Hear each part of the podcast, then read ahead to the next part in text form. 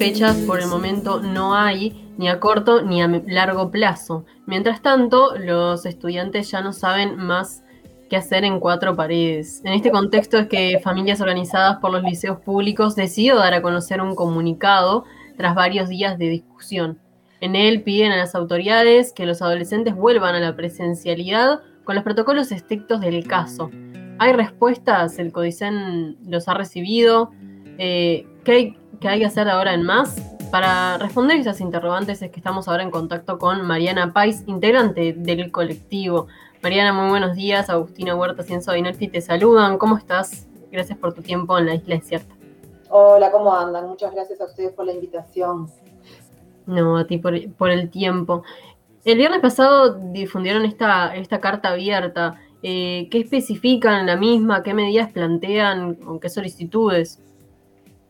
Bueno, sí, hicimos esta carta porque estamos todavía sin respuestas, ¿no? En lo que tiene que ver con, con secundaria, con la, con la educación media. Nosotros vemos que el cierre de, de, las instituciones educativas iba a ser una medida transitoria, supuestamente, ¿no? Así también como lo había solicitado y especificado el GACH, ¿no? que los cierres tenían que ser por periodos breves.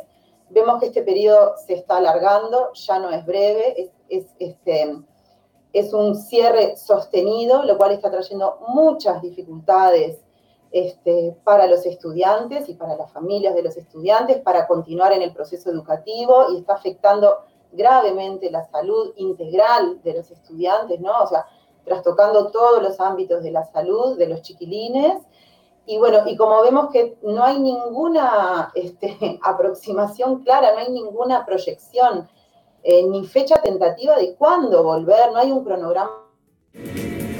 Al parecer se congeló todo. Ay. Ah, ahora sí, ahora sí, ahora sí. Estamos al aire, estamos al aire, ahora sí, se había cortado, sí.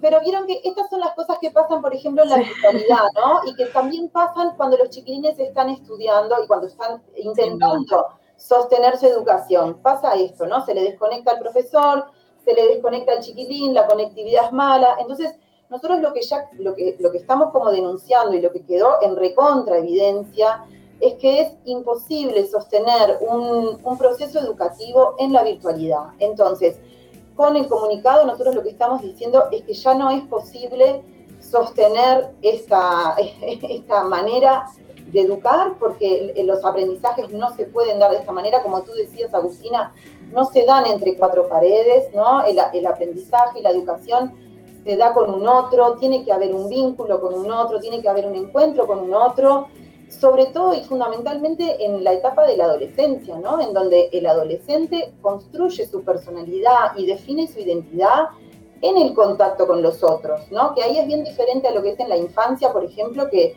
que en un niño pequeño la referencia es la familia. En el adolescente eso cambia completamente. La referencia deja de ser la familia y pasa a ser el grupo de pares y pasan a ser otros adultos que se constituyen como referentes del adolescente y es muy importante, esa necesidad de socialización es muy importante para que el chiquilín defina su identidad, defina su personalidad, eh, profundice sus, procesos cognitivos y su desarrollo afectivo. Entonces, todo eso en este momento está obturado. Nosotros, por ejemplo, hicimos unos encuentros virtuales, estuvimos invitando a, expertos en relación a la salud mental, por ejemplo, ¿no? de los adolescentes que nos pudieran como este, acercar, bueno, qué es lo que está pasando con los adolescentes hoy en Uruguay.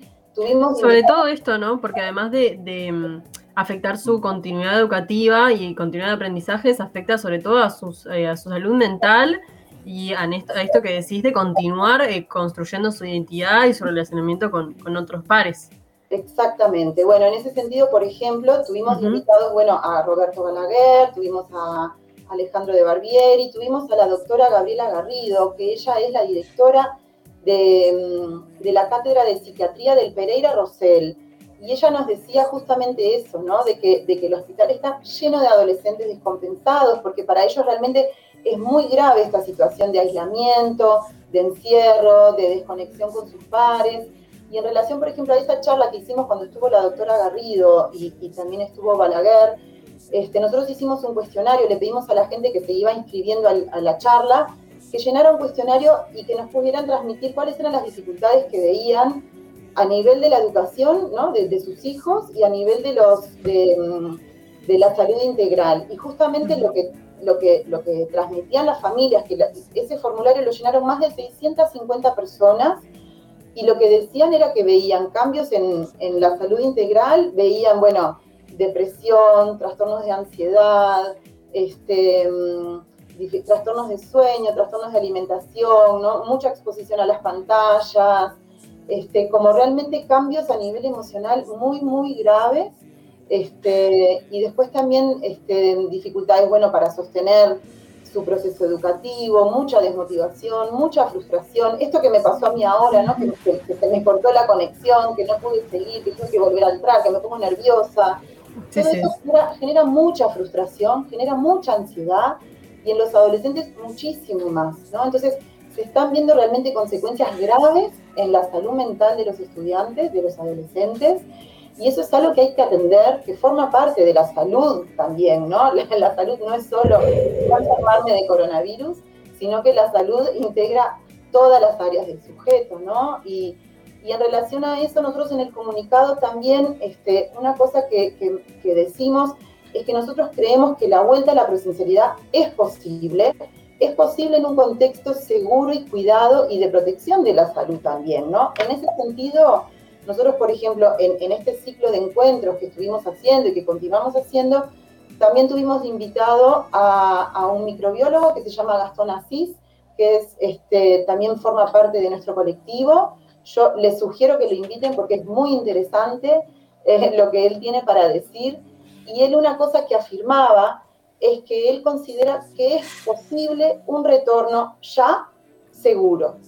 Y, nosotros lo que estamos pidiendo es que sea un retorno eh, pleno, seguro y, sostenido en el tiempo, ¿no? Que se den las garantías para que, para que se pueda volver eh, cuidando a todos los, integrantes, digamos, de la comunidad educativa y que no se tenga que cerrar a los tres minutos, ¿no? De volver, o sea, que las condiciones estén dadas. Para eso nosotros también hacemos varias, varias propuestas, ¿no? Este, en esto del retorno y lo que, lo que queremos transmitir un poco con el comunicado es que nosotros creemos de que si, si hay voluntad de volver a la presencialidad, se encuentran los caminos ¿no? de, volver. O sea, que, mm, que realmente mm, se pueden pensar ideas y alternativas para, para lograr un retorno a, a, los liceos y a la UTU que sea seguro y que sea posible de sostener.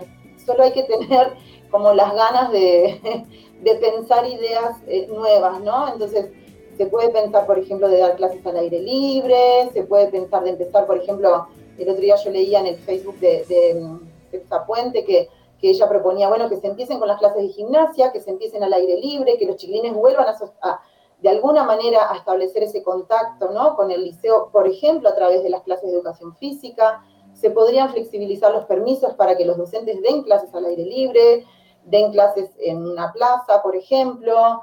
Se podría este, pensar algún convenio con, el sistema de transporte para que las líneas de ómnibus pasen por la puerta del liceo, por ejemplo, ¿no? En eso de que los chiquilines también ya se pueden mover solos, entonces, este, bueno, ofrecer un transporte, eh, un, transporte, mm, un medio de transporte seguro para los chiquilines, este, se puede pensar en una movilidad más activa, que, los, que hayan circuitos, por ejemplo, para que los chiquilines puedan ir caminando o en bicicleta. Ese tipo de cosas se pueden hacer.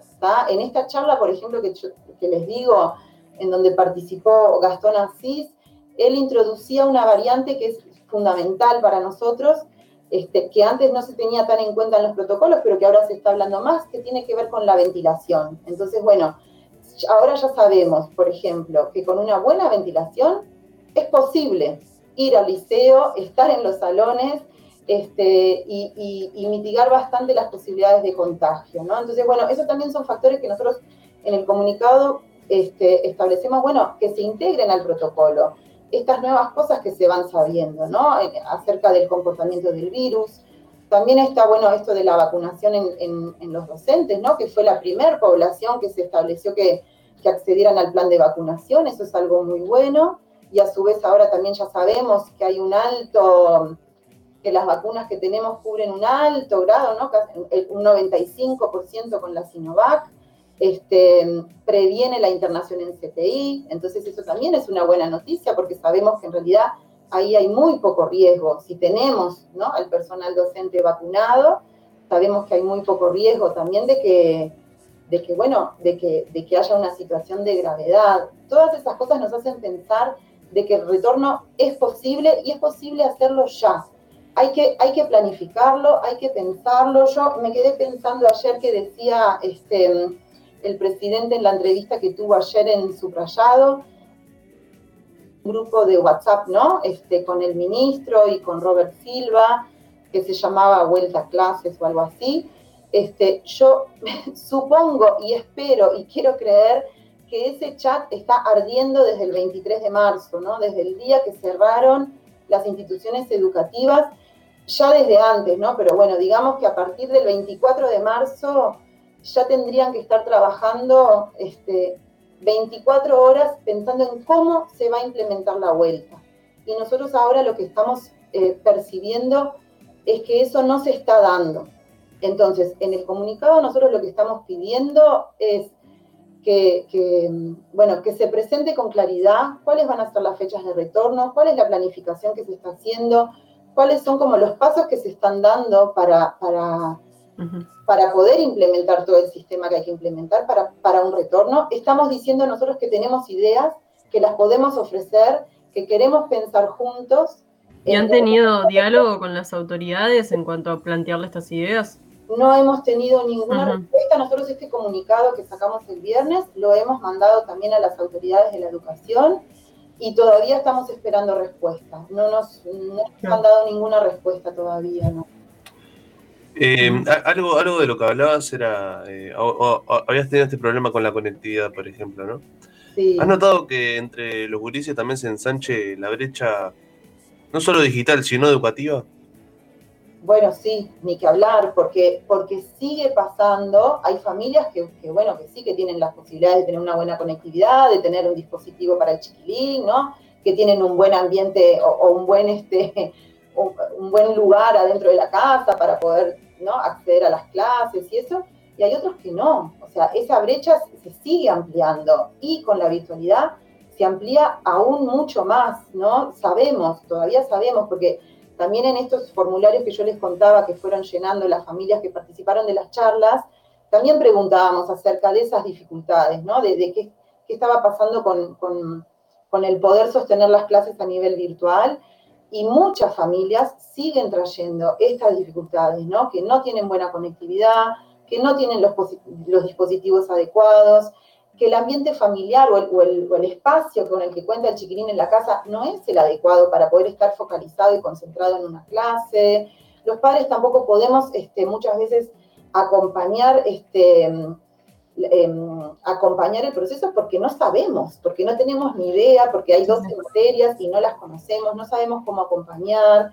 Este, o sea, hay, hay muchas dificultades y obviamente, claro, que, la brecha se se amplifica y en donde siempre el vulnerable queda más vulnerado, ¿no? Entonces ahí también está, nosotros una cosa que también este, reclamamos es el derecho básico a la educación, ¿no? Que, nosotros lo que vemos es que se está, se está viendo afectado gravemente, ¿no?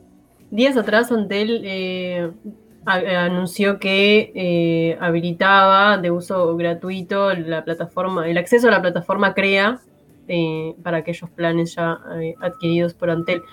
Em, ¿Cómo visualizan medidas como estas, por ejemplo? O sea, ¿ven como un avance? Sí, bueno, avance sí, pero que llegaron tarde, ¿no? Llegan a tiempo, porque es un poco... Un año después.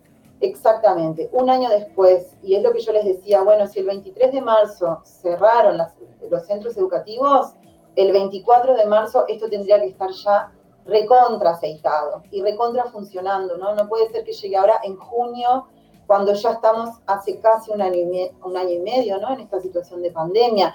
Y que además, otra cosa, los chiquilines, por ejemplo, de secundaria, yo la otra vez pensaba, bueno, en realidad no es que cerraron el 23 de marzo, están desde diciembre del año pasado. sin estar en esta cosa como de la continuidad educativa, ¿no? Porque ellos cerraron el ciclo el año pasado, que cerraron con muchísimas carencias también, porque cuando fue el retorno a la presencialidad fue muy inestable, fue con muchas dificultades, no era una presencialidad plena, tenían la mitad de la carga horaria, y después este, cuando volvimos en marzo fueron apenas dos, tres semanas, en donde en esas dos, tres semanas los chiquilines iban apenas dos horas por día al liceo. Entonces, esto de la continuidad educativa, fíjate que están hace medio año este, sin estar insertos en un sistema educativo o, sin estar con sus espacios de pertenencia, ¿no? Entonces, este, es gravísimo. Nosotros, las familias, nos sentimos como bastante solas en este reclamo porque vemos que realmente la sociedad no le está dando la la magnitud y la importancia que tiene. Esto es grave, es grave hoy para los adolescentes, es grave para el futuro del país, es grave. Este, y necesitamos que, que, la sociedad entera asuma este compromiso de hacerse cargo de los menores de edad, ¿no? que, que son los que tenemos que cuidar y los que tenemos que proteger, son nuestros menores de edad. Y nosotros como adultos tenemos que ser empáticos con ellos y hacernos cargo de ellos, ¿no? Porque también una cosa que nos preguntamos es, bueno, ¿a quién estamos cuidando con esto de eh, suspender, em, suspender la educación? ¿A quién estamos cuidando? Si sabemos que los menores de edad se contagian poco, no se enferman de gravedad, ¿no? Entonces, este, eso, ¿a quién estamos cuidando y, a quién deberíamos de estar cuidando? Le recordamos a la audiencia que hoy los gremios de estudiantes eh, de secundaria metropolitana se van a movilizar en reclamo de, retorno a la presencialidad este, responsable. ¿Ustedes cómo acompañan esta demanda con familias?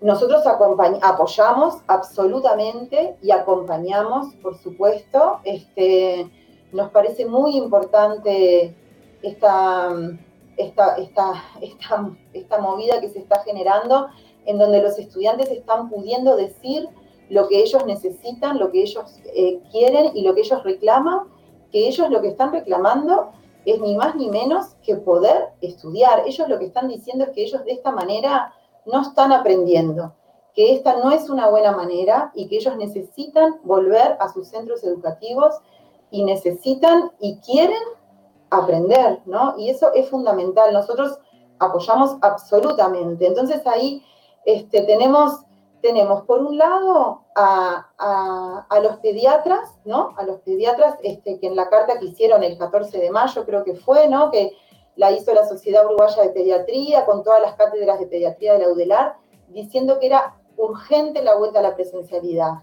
Tenemos la ciencia también diciendo que eso es posible, que es posible una presencialidad segura. Y después, por otro lado, tenemos a los mismos adolescentes diciendo que ellos lo necesitan. Entonces, bueno, yo creo que ahí ya tenemos este, todos los, este, protagonistas como, como diciendo esto como con mucha fuerza y que hay que escuchar, ¿no? Nosotros como colectivo de familias apoyamos absolutamente esta movilización de hoy, este, que va a ser a las 4 de la tarde en la Plaza Independencia. Bien, ¿Y cuáles son los pasos a seguir eh, que tomarán ahora desde familias? Bueno, nosotros por ahora hicimos este comunicado, estamos esperando alguna respuesta de las autoridades este, en esto de nosotros solicitar reunirnos con ellos y, acercar estas ideas, estas propuestas que tenemos. Vamos a seguir con este ciclo de encuentros que les estaba diciendo, de, bueno, de seguir trayendo este, expertos y gente que nos pueda ayudar a pensar en esto de, la importancia de la educación en la adolescencia, ¿no? Y, de, em, y de cómo, bueno, cómo seguir pensando esto. Este, y bueno, y seguir apostando a la presencialidad. Este, sí. Mariana País, integrante de familias organizadas por los liceos públicos, pasada por la isla desierta. Muchas gracias, Mariana. Bueno, muchas gracias a ustedes por la invitación. Buenas órdenes. Chao, chao.